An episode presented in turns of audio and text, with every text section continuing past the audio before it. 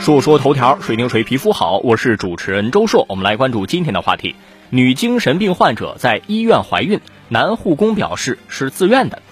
根据报道，今年四月，河北魏县年轻小伙小海把自己智力偏低、精神异常的二十二岁妻子小雨送到了县精神康复医院。经过三个多月的治疗，小雨出院了。非但没治疗好精神问题，还添了一个新病，什么病呢？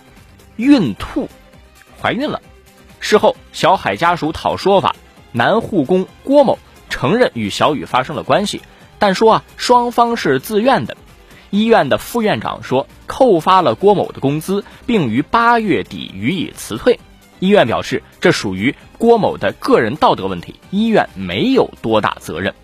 这个事件里头透露着四个大字：不负责任。护工不护理，搞那些乌七八糟的事情。医院不管理，还说自己没责任，这个事情不用客气，也别藏着掖着，摆到台面上来说，它不仅仅是道德问题那么简单啊，必须要把它放到法律框架下去进行梳理。男护工郭某说两个人是自愿的，显然没有那么轻描淡写就能一笑而过。这是一个精神病院，你护理的是精神病人，从法律上来讲，精神病人分为完全精神病人和间歇性精神病人。那完全的精神病人，他就属于无民事行为能力人，他根本没有办法对自己的行为做出判断，更别说什么所谓的自愿了。在两性问题上，不明确表示同意就是不同意。所以说，想要用自愿这种说法来撇清责任，法律不应该认可。法律明确规定，明知妇女是精神异常患者或痴呆者程度严重的，而与其发生性行为的，不管犯罪分子采取什么手段，都应以强奸罪论处。除非当事人是间歇性精神疾病患者，在没有发病期间同意发生性行为，法律把这种情形规定为强奸罪的特殊情形，就是为了保护女性精神疾病患者的性权利。再说医院，医院的回复不近人情，不通人性，不说人话。先不说女患者是在你们医院出的事情，就算是你医院的员工在外头惹了事儿，作为单位，一般而言也都得出面协调一下吧。况且郭某本身就是医院的护工。在医院从事的职务工作和行为，医院怎么能脱得了干系呢？男护工跟女患者发生关系，不但是违反职业伦理，而且涉嫌犯罪。作为用人单位，把这个事件简单的定性为个人行为，这种甩锅行为不仅不聪明，还显得很愚蠢。从法律角度讲，患者在医院住院，跟医院之间形成的是医疗服务合同，在这个过程当中，患者遭遇侵害，医院是不是负有管理责任啊？重点是，患者是一个限制民事行为能力人，或者是无民事行为能力人。这个事情，患者家属有什么可跟医院扯皮的呢？直接报警解决就完了，难不成还想借着这个契机私了多要点钱吗？从这个角度上说，家属的选择也有些不合理。早报警早完事儿了。下个事儿，李成儒批评年轻演员私下给自己送礼。最近有一个综艺剧叫《演员请就位》，和里面见影者。就是点评嘉宾李成儒一直出现在舆论的热搜榜当中。李成儒最近透露说，这个节目里头有五六个年轻演员私下来给他送礼，都被他拒之门外了。还怒斥说：“小小年纪哪儿学的这一套啊？你给我小礼物干嘛？我收了你的礼物，我还说不说呀？”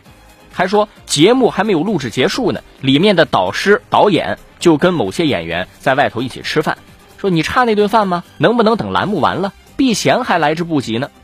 这一番发言是引发了网友的讨论啊！有人说这是正常的社交礼仪吗？需要避嫌吗？这事儿里头谁有错呢？李成儒当然没错，坚持原则有什么错的呀？至于送礼的年轻演员，简单用对错来衡量似乎也不妥当。大环境如此的话，被这个环境裹挟，很多人迫于无奈，迫于生计，所以是娱乐圈这潭浑水错了吗？有人的地方就有江湖，这个圈子就这样，似乎也谈不上对错。作为评委，作为点评嘉宾，不接受被点评演员的礼物，这就跟裁判不接受球队的礼物，阅卷老师不接受考生的礼物一样，这算是最基础的道德标准了。但是李成儒出来说了这个事儿，都会引起轩然大波，只能说明娱乐圈的大环境或许已经烂到根儿了。我们理想的状态是有事儿说事儿，别整天搞那些人情世故。但是现实情况显然不如人愿。坊间流传啊，在官场上送礼，其实送礼的不一定被记住，但是不送的，一定会被记住，就是这个道理。娱乐圈说到底是一个 B to C 的行业，这些所谓明星的收入，娱乐圈人的收入都来自于群众的口袋，哪怕是明星代言，最后也是卖货给大众啊。可惜我们没有话语权，这么多年喂我们什么我们就吃什么，臭鱼烂虾摆盘精致点就敢说是满汉全席，受众明明知道，但也只有认的份儿。这些年骂娱乐圈的还少吗？什么效果也没达到啊！我现在特别无奈啊，特别反感的一个词儿就是佛系。凭什么我们对一些事情要淡定呢？曾经年少时候，或许谁都有那么义愤填膺的时候，现在说是被岁月磨平了棱角。小时候都懂的道理，要实话实说，要诚实守信，似乎成年了反而做不到了，不明白了。任何时代坚持原则的人都是值得敬佩的。任何时代一件事儿做与不做的理由都不应该是大多数人是不是做了。任何时代坚持公平公正，追求公平公正。都是崇高的。最后说个例子，大清朝一个上书房大臣给了皇帝身边太监一个玉佩，正好被皇帝看到了，很生气。太监就解释说啊，第一，大臣呢就是送礼买个心安，因为前朝的书看得多了，尽管当朝太监不能干政，但是难保皇帝身边的人不经意的一句话就坏了大事儿。于是大臣们就在大环境中摸索出了这么一条自保的道路。第二。我收下来呢，也是让大臣安个心，说明我不会坏他事儿。他这个说法很像前些年说医生会暂时收下患者的红包，做完手术再还回去，是一个道理，就是让患者家属也有一个心安。总结，做人太难了。说说头条，谁听谁皮肤好？我是主持人周硕，下期节目咱们接着说。